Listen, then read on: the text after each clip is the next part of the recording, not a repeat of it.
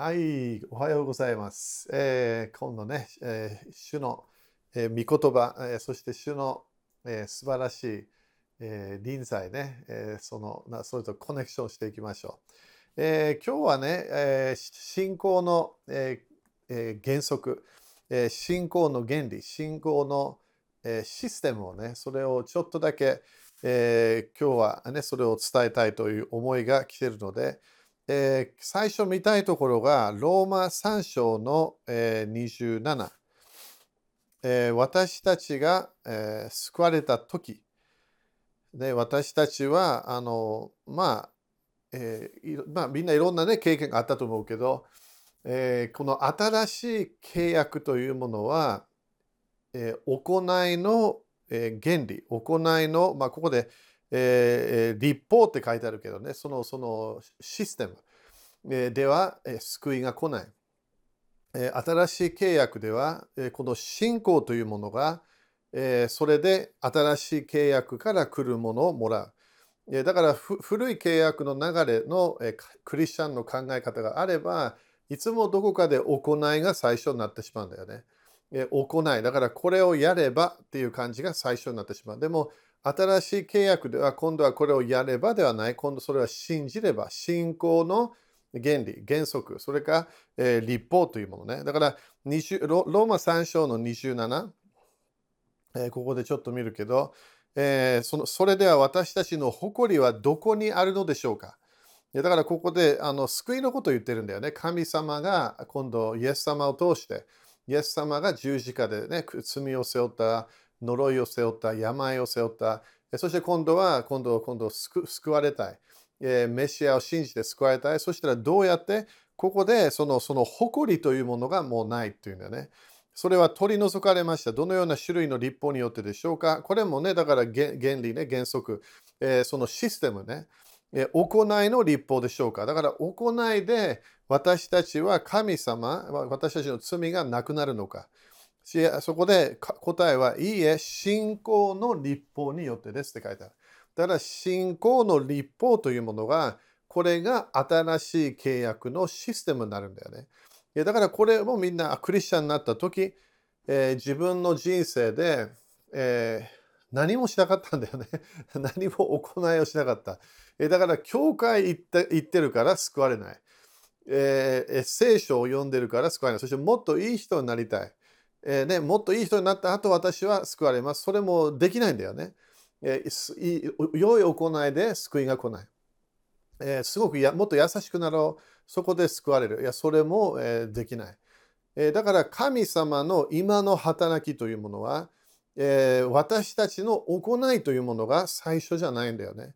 信仰には当たり前行いがついてくるけど、えー、古い契約とすごく違うところがあるんだよね。だから神様が私たちを救った時に私たちはもう神様がイエス様を通してあのややってくれた働きその救いの働きを私たちは信仰の告白をしてそしてそれを受けたの。でだから罪の告白もいらなかった。ね、それも不思議だよね。罪の、だから自分の罪を全部全部言ったら、そしたら救われるでもなかったんだよね。神様の救いというものは今の神様の天と地を創る神様の私たちへのこの一番の奇跡、ね、他のものより。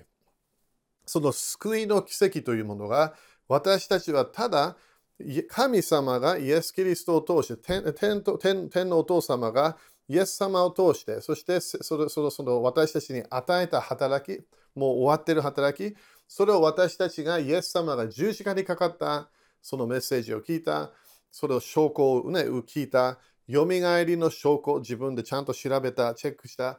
そこでイエス様がやっぱり神様だったんだ。神の子だったんだ。そしてそれで私たちはイエス様、あなたが主です。あなたが主です。と告白したときに、その救いが来たの。これが、ね、ローマあのあの10章の流れをね、それ読めば来るから、後でもそれちょっと見るかもしれない。Okay、だからこれ、これが今日のね、みんなに伝えたいものは、私たちは習わなきゃいけないのは、古い契約のシステムでは今、神様から何ももらえないの。だから行いのあれが旧約聖書。だから旧約聖書で誰かが会員を犯したら、もう殺されるわけね。えー、そしてその神様の前に来るために、はっきり言ってみんな自分でも来れないわけ。大祭司だけが死聖所に入る。1年1回。祭司たちはこの聖所という場所には入れるけど、死聖所には入れない。大祭司だけ。でも今度私たちはこの神様のすべて、神の栄光というもの、神様のこの祝福、神様が与えたもの、それを私たちはこの信仰の立法、信仰の原則、原理で私たちはそれをもらうことができるの。でだからすごい簡単なんで、はっきり言って簡単すぎて難しいの。私たちは何か行いが最初と思ってしまうわけね。でもそうではない。でだからそれをクリスチャンになった後でも救いの時それをねちゃんと聞いたはずだけどそれをそれを理解,、ね、理解しないでそれまだ神様がこのこの同じシステムで動いてないと思えば当たり前今度行いが一番になってしまって神様とコネクションしなくなってしまう。でだからこの信仰というものが神様の油注ぎ、神様の栄光に入るシステムね。だからあのこれもまだ聞いてない人もいるかもしれないけどね。神様聖書は大体新しい契約でも3つの流れがあるんだよね。3つぐらいの神様の動きそれからシステムみたいなやつね。それが信仰が最初。信じる。信仰。お互いここでも信仰の立法信仰の原理。そして次は何？油注ぎ。これは主の力。イエス様も精霊の、精霊の満たしを受けて、そして精霊の力を受けたって書いてある。もう一つの原則は栄光。でしょ？栄光というものは神様の臨在の現れ。これが私たちの中にもある。私たちもこの周りにも現れることができる。そして私たちが礼拝するときにも神様の油注ぎ栄光。それが現れることができる。でも、でも主のこの信仰というものは私たちの中にある。信仰の霊、油注ぎも私たちの中にある。そして主の栄光も私たちの中にある。だからそれがクリスチャンとしてその3つのシステムがあるわけね。でもそれを全部活性化するのは信仰というものなの。信仰。信仰があるから神様の現れ、神様の祝福。神様の声、それが来るわけね。Okay、だそれを私たちは信仰がすごい鍵で分かってくれば、行いではない、最初行いではない、信仰というもの、私たちは信仰プロプロにならなきゃいけないわけね。やり方、そそしてそのシステム、それを習わなきゃいけない。Okay、マルコ9章の23。Okay、マルコ9章の23。Okay、ここで、えーその、その、これ、この間、あのね、えー、教えたけど、えー、23、9章23、イエスは言われた。できるならというのですか？だから何かをしてもらいたい。ね、かこの解放が欲しい。えー、ここ特にこのケースは子供のための解放が欲しい。それか私たちは他のものあるかもしれない。すごいね、神様の栄光を中をもっと経験したい。えー、油注ぎ、ね、力というものを経験して、周りの人たちを、祝福の流れに入れていきたい。そして他のものは病の病からの、ね、解放も欲しいかもしれない。でもここでというのですか。だからこれがイエス様、神様が人間となって、この地上にイスラエル2000年前来た時に言ったもんね、信じる者には。だから行いって言わないんだよね。何かをやればと言わない。信じる者にはどんなことでもできるのです。ということは、その行いというものは信仰によって活性化されるってことね。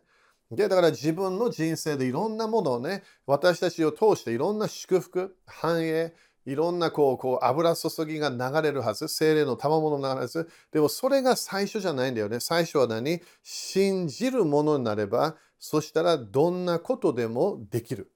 私たちはどんなことでもできるようになりたいわけね。それも当たり前、主が与えた権威の場所で。でそれがあのこのこのイエス様の考え方。でそしてヘブル11章の有名なね、信仰の箇所。でこれすごいね、この忘れてはいけない。神様の新しい契約のシステムは行いが一番じゃないの。信じなさいなわけね。信じる者には全てが可能。でヘブル11章の一節。ここでさて信仰は望んでいることを保証する。それが自分の信仰ね。信じる、信じる流れ。自分が望んでいるものがある。これも私たちは神様の約束なんだよね。神様の約束を信じている。それを、それを何保証する。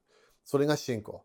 でそして目に見えないもの。これが神様の世界。それが解放とかだったら今度は悪魔とかね、えー、悪霊とかもそれ入ってくる。でもこれは目に見えないものを確信させるもの。だから見えない神様、見えない神様の力、見えない主の栄光、ね、見えない主のあ主の解放のパワー、それを確信させる。何を何が確信させるのか、信仰というもの。だからこれをはっきり見れば何？信仰がなければ、これは保証がない、そして確信がない。だからクリスチャンはみんな最初信仰というものをもらったんだよね。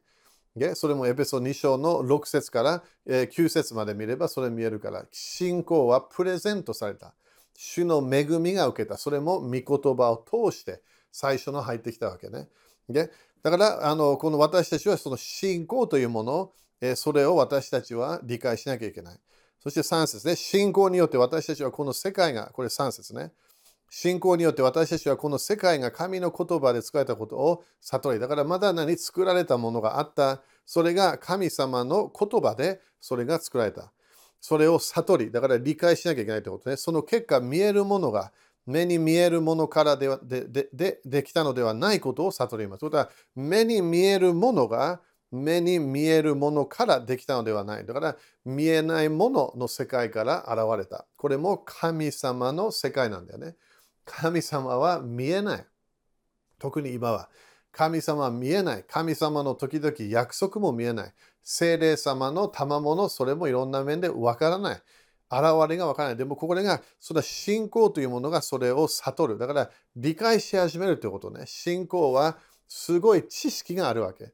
何の知識？神様がいる。神様には力がある。神様には栄光。栄光を表すその流れがあると信じ始めるわけね。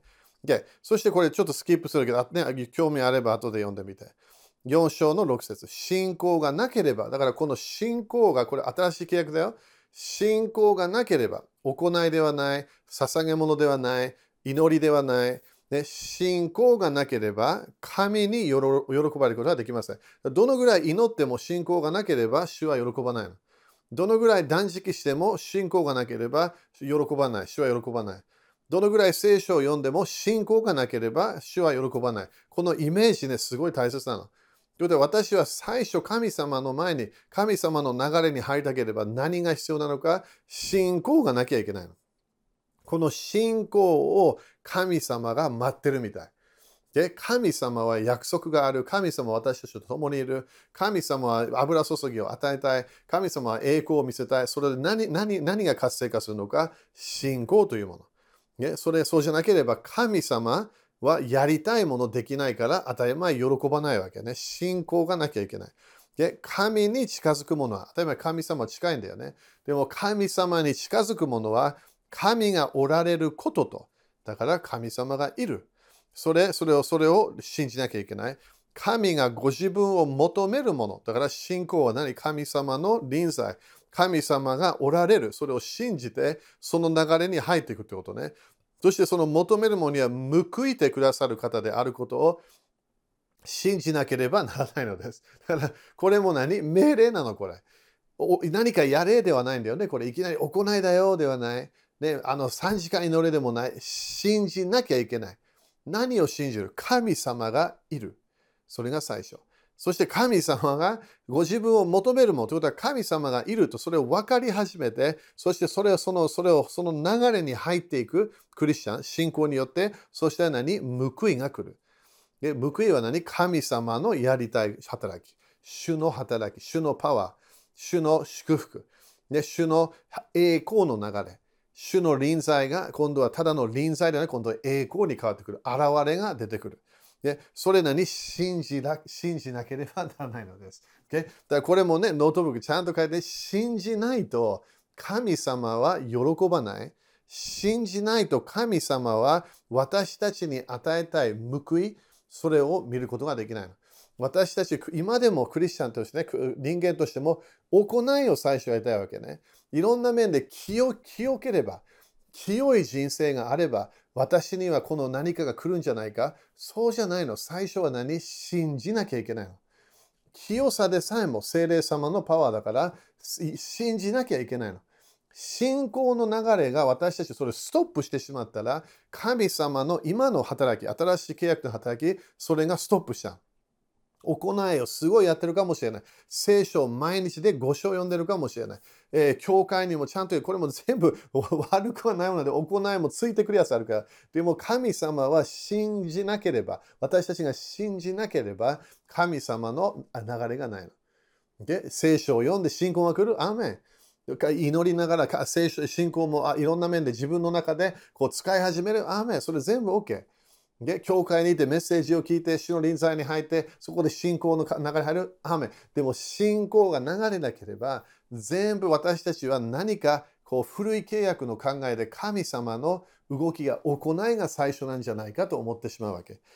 そのその偽りを私たちは捨てなきゃいけない。信仰の原理、行いではない。行いはある信仰の後に来るから。信じなければ、それが神様の働き見ることできない。Okay? マルコ9章。えー、違う違うわ。マルコ、マルコ5章。マルコ5章。みんな感謝かな？感謝です。ハレルヤ。マルコ5章の34。イエスは彼女に言われた娘を、あなたの信仰があなたを救ったのです。このこのケースは癒しね。あなたの信仰があなたを救ったのです。安心して生きなさい。安心して生きなさい。苦しむことなく、健やかでいなさい。だからこれ考えてみて、癒しが必要だったの、このこのこの女性の方。そしてそこで、いきなりこのこのいろんな行いをやったわけではない。イエス様のところに来たんだよね。そこでイエス様がタッチする。イエス様とコネクションすれば、私は癒されるんだ。その流れに入った。いやだから、えー、このこのあなたの信仰が、あなたの信仰があなたを救ったんだよ、癒したんだよ、解放したんだよっていうわけ。いやだからこれみんな聞いてね、あなたの信仰って言ったわけ、イエス様。今日もみんな何て言うと思う、イエス様。あなたの信仰でこれやったんだよっていうわけ。でも誰のパワー？イエス様のパワー当たり前。イエス様に絶対栄光いくから。でもあなたの信仰、あなたが信じたから、イエス様のパワーを信じたから、イエス様の栄光の流れを信じたから、これが来たんだよっていうわけ。だからあなたの信仰があなたを救った、あなたを癒した、あなたを解放した、あなたに繁栄を与えた。なんでイエス様を信じる流れに入ったから。信仰が最初のステップと分かったから。そして、えー、マタイ8章の、えー、10節。Okay? マタイ8章の10節。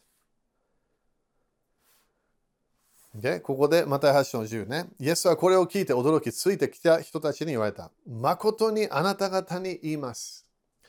私はイスラエルのうちの誰にもこれほどの信仰を見たことはありません。イエス様は何て言うわけ？信仰が見えた。こんな信仰を見たことがない。そしてこの話多分知ってると思うけど、このしもべがね、あの一つのケースはあの子供って書いてあるけど、しもべがあのその6節で中部のためで家で寝込んでいます。ひどく苦しんでいます。そしてイエス様はそのその100人対象に彼にね、7節ね、行って彼を治そうと言われた。すごいよね。イエス様が来るよって言ったわけ。あなたの場所に来る。でも100人対象は答えたはずですね。主よ、あなた様を私の屋根の下にお入れする資格は私にはありません。ね、これもね、多分変なものじゃなかったと思うけど、でもこれななんでイエス様が驚いたか。ただ、お言葉をください。すごいと思わない？それだから、来てねえじゃない。私たちは絶対ここでやった。イエス様が来る。精霊の100%のパワーがある。イエス様。イエス様だけがね、その、その、計り、計りのない、えー、この精霊様のパワーがあったわけね。だすごいパワーあったわけ。でだからその、その、その精霊様の、えー、パワーがもう100、もう満満満タンなこのイエス様の体、それが今度来るって言ったわけ。でもそこでちょっと待ってよって言うわけ。あただお言葉をください。そうすれば私のしもべは癒されます。すごいと思わない？だからこの人は impartation を求めていなかった。この人は神様の臨在が来ればとか何か言ってなかったここだけイエス様に言うのは言葉。あなたの言葉だけでいいですよって。これ当たり前あのイエス様が地上にいた時ね。天からの言葉ではない。目の前にいたメッセンジャー。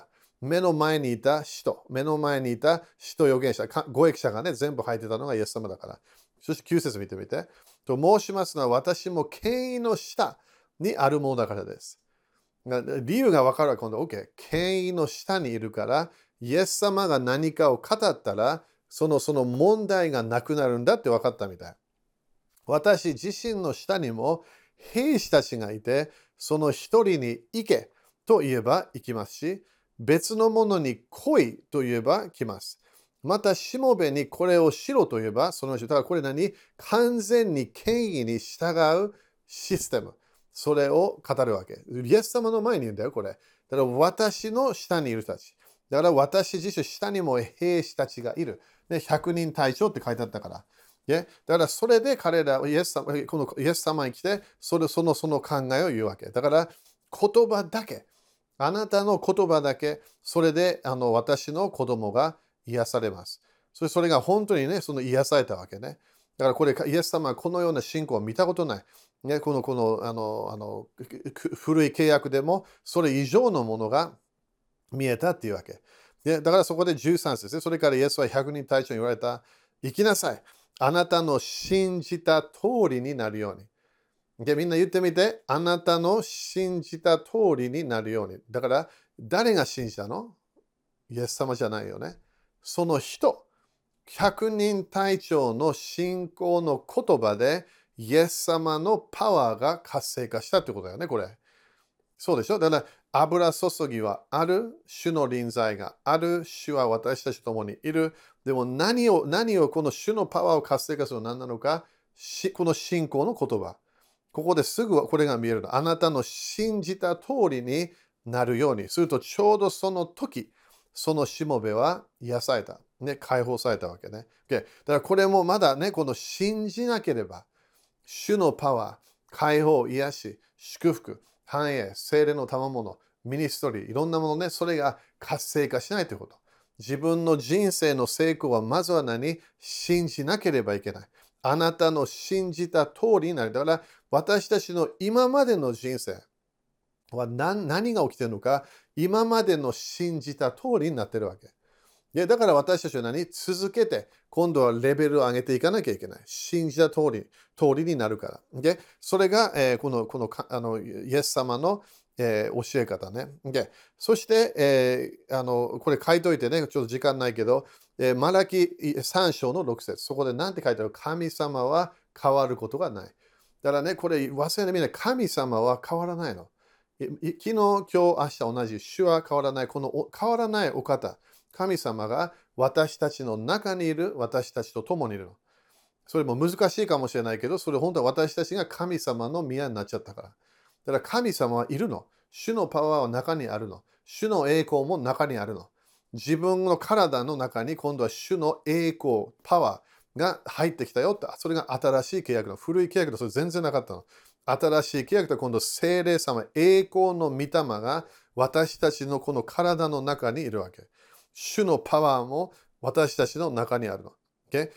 信じないと当たり前それ活性化しないの。それも不思議なんだけどね。信じないと活性化しない。Okay? だからこの信仰によって私たちは神様の、えー、神様の約束、えー、その流れに入っていくわけね。だからマルコ11章。これ私よくね、教えるもの。この,、ね、この教えで私すごい人生変わったんだよね。これやっと、やっと分かったときに。マルコ11章の22。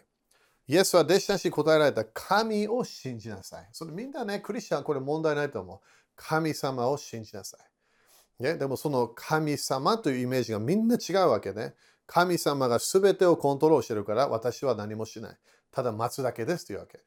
ただ私は何か病が来たらそれ神様から来たと信じます。何かね、家族に問題が入ってきた。それは神様が、それがおかしい考えなんで、神様は神様は良いお方って新しい契約何回も書いてある。神様は、天国から来るのは良いものしか来ない。だから悪いものはどっから来てるわけ？悪魔、悪霊、そして、えー、その罪罪から来るわけ。人間の罪。人間の失敗する人生から。だからここで神を信じなさい。ということは、どこかで自分の人生をチェンジしたければ、自分を信じない。他の人たちを信じない。聞いてるものを他の人たちを聞いても信じない。神様を信じるわけ。それが信仰の100%パワーが流れる場所の神様を信じる。人を信じない。人には癒しのパワーないから。人には解放のパワーもない。でしょ？だからそれね、面白い時々誰か祈っても祈される。それは分かんないわけ。その信仰通りになるから。だからそのその人が癒し主じゃないから、イエス様だけが癒し癒しのパワーを持ってるわけ。で、だからここで、えー、23ね、誠にあなた方に言います。この山に向かい。だからここでいきなりね、このこの何か神様を信じるときに自分の山に向かって宣言するものがある。それが立ち上がって海に入れといい。心の中で疑わずに自分の言った通りになると信じる者にはその通りになります。だからここでイエス様、神様が人間となって私たちに教えたのは何？あなたの言葉通りになるよって言ったわけ。でもここで見えるとも自分の言った通りになると信じる者にはって書いてあるね。その前をちょっと見れば心の中で疑わずって書いてある。でだからただ語ってるだけじゃないみたい。心の中では疑わない。ということは、この2つがあるわけで、心で信仰が活性化して、そして私たちの言葉、それが一致する時が来る。心の中で疑わず自分の意図となると信じる。それは自分の言葉通りになると信じていかなきゃいけないということ。それが神様のパワーが流れる鍵になってくる。自分の中のある種のパワー、主の自分の中にある主の栄光。でそれがこの信仰の信仰通りになってくるわけね。でそして第2コリントの4章。もう少しで終わるから。第2コリント4章。でだからね、いつも私たちはね、主になんか待つわけ。何かやってもらいたい。神様はイエス様を通してもう全部やってしまったの。終わったの。神、新しい契約はもう終わったよっていうメッセージなわけ。だから行いがいらないの。信仰なの。受けるだけ。受けて、受けた後行いがスタートする。でも信仰も何？行いがあるみたい。信仰の行い。何か清いものではない。信じる流れ。で、だからここで第2コイント4章の13。ね、ここで何て書いてある？私は信じています。それゆえに語ります。と書かれている通り、それと同じ信仰の霊を持っている私たちも信じているゆえに語ります。すごいと思わない？だから私たちはみんな何を持ってる？信仰の霊を持ってるの。これ、賜物じゃない、信仰の賜物はちょっとまだ違う原則だから。賜物も自分の中に全部あるわけなんで、精霊様がいるから。精霊様の私たちは家になっちゃったわけ。だから、ここで信仰の霊を持っている。私たちみんな持ってるの、これ。じゃあ、この信仰の霊を持っている何をしなきゃいけない？書いてあるわけ。信じているゆえに語ります。だから自分の信仰、心で信じる、そして語る。これが私たちは最初の一番の奇跡もらった時はそれしかやってないの。イエス様は主ですと告白したわけ。罪一つも言わなかった。イエス様、あなたが主です。あなたが主です。それだけ。そしてイエス様が主ですと言ったから当たり前自分の自分が認めたわけね。主がオーナー。主が、主が完全に上上の、私の、私のこのこのオーナーですって言ったわけね。だから当たり前来るわけ。そこで何が来るか、精霊様が来た。それもね、何か行い、良い行いやった時ではない。その最初の瞬間、その時に精霊様が入ってきたわけ。だからその時からイエス様の何によって悪霊に命令できるわけ。アメ悪霊に命令できるのすぐ。なんで、もう精霊様来ちゃったから。精霊様のパワーも来てしまった。精霊様の栄光がもう来てしまった。もうあるの、自分の中には自分が神様の宮になっちゃったわけ。建物じゃないから、私たち一人一人が神様のパワーをもう受けた人たちになるわけ。アメだから、じゃあ最後ね、これ最後だけど、いろんな、ちょっとごめん、箇所多いかもしれないけど、あ後でね、何回もこれ読んでみて、時々ね、ちょっと時間かかるの、これ理解するために。宗教の教えは神様が何かをするまで待ちなさいっていうわけ。でも新しい契約はそうじゃん。新しい契約は信じなさいなわけ。そしたら印がついてくるわけ。信じないと何も何の印がついてこないの。で、ローマ12章の3節 OK? ローマ12章の3節ここで私は自分に与えられた恵みによって、すごいと思うね。これもね、今日言ったやつね。恵み、与えられた。何かもらおうとしてないの。与えられた恵みによってあなた方一人一人言います。ということは、パウロはここで何か分かるわけ。何？動機の賜物も分かってきたの。みんな違う恵みがある。それは働きのやつね。でもみんな何？どこかでここでここで理解しなきゃいけないのは思うべき限度を超えて思い上がってはいけません。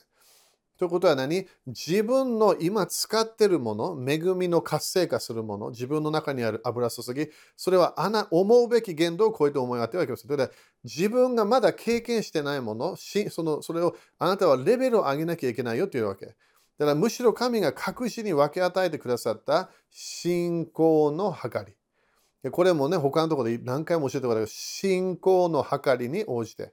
これは2つの考えあると思う。まずは神様が私たちみんなに最初同じ信仰を与えた。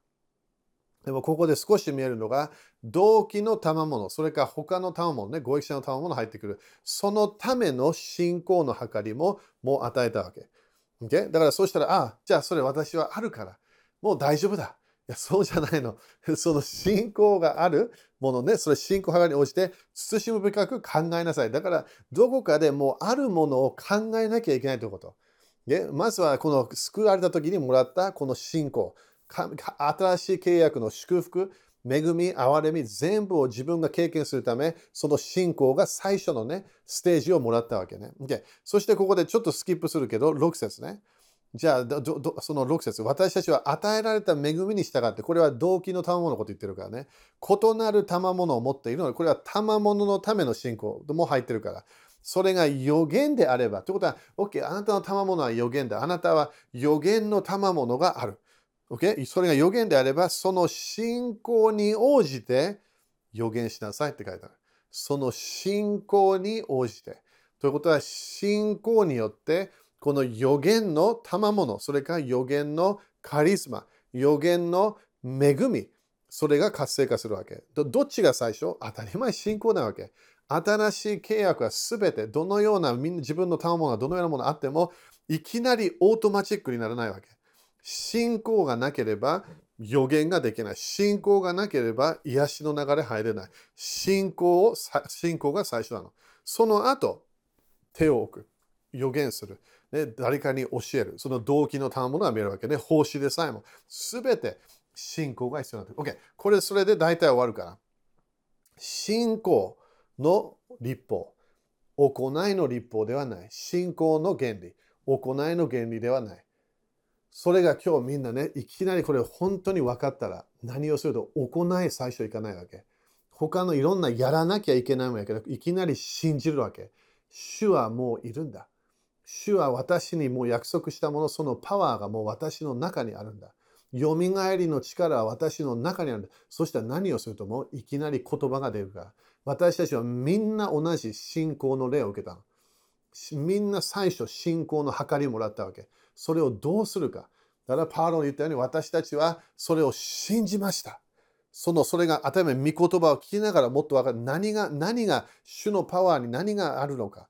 何がクリスチャンの印は何なのかついてくるもの。それが分かってきたら、今度は信じます。それに何？私たちは信じたから語ります。アメン ?OK。だから今、イエス様の皆によって、私たちはこの、えー、宗教の例に勝利し、行いのステップ、それが最初ではないという啓示が来ることを宣言します。信じます。主の恵み、主の愛、主のパワー、主の主の栄光の力。それを全部今日信じ始めます。主がおられると信じます。そして主は私たちが主を信じる時にその報いが来る。それを今日信じましょう。あなたのパワー、あなたの恵み、あなたの憐れみ、精霊の賜物、それが全て主よ私たちの中にあることを今日信じます。よみがえりの力が私たちの中からそれが溢れ出る、流れ出る。それを私たちは今日信じます。信仰によって宣言をして感謝してそしてその言葉通りになっていく。それを信じ始めます。イエス様の皆によって宣言します。アーメン。だからこれねなんで主はこれを導いたか。私たちは信じなきゃいけない。あなたの信じた通りになるよ。それがイエス様の教えなの。宗教の例はそれ絶対教えない。はっきり言って信仰っていうのはすごい嫌いなの。そのやり方ね。救いは OK って言うけどその後は信仰を使ってダメなわけ。頑張らなきゃいけない。いや、信仰が最初な。その後、信仰の行い。愛でさえも信じないと時々できないの。なんで、主の愛を活性化するものも信仰だから。アメイエス様の皆によって祝福繁栄、そしてすべて中にある私たちの中に良いものが、精霊様のパワーが、精霊様の油注ぎ、精霊様の恵みがそれが流れることを、周りにも流れること、家族に流れる、私たちの仕事場に流れることをイエス様によって宣言します。アーメン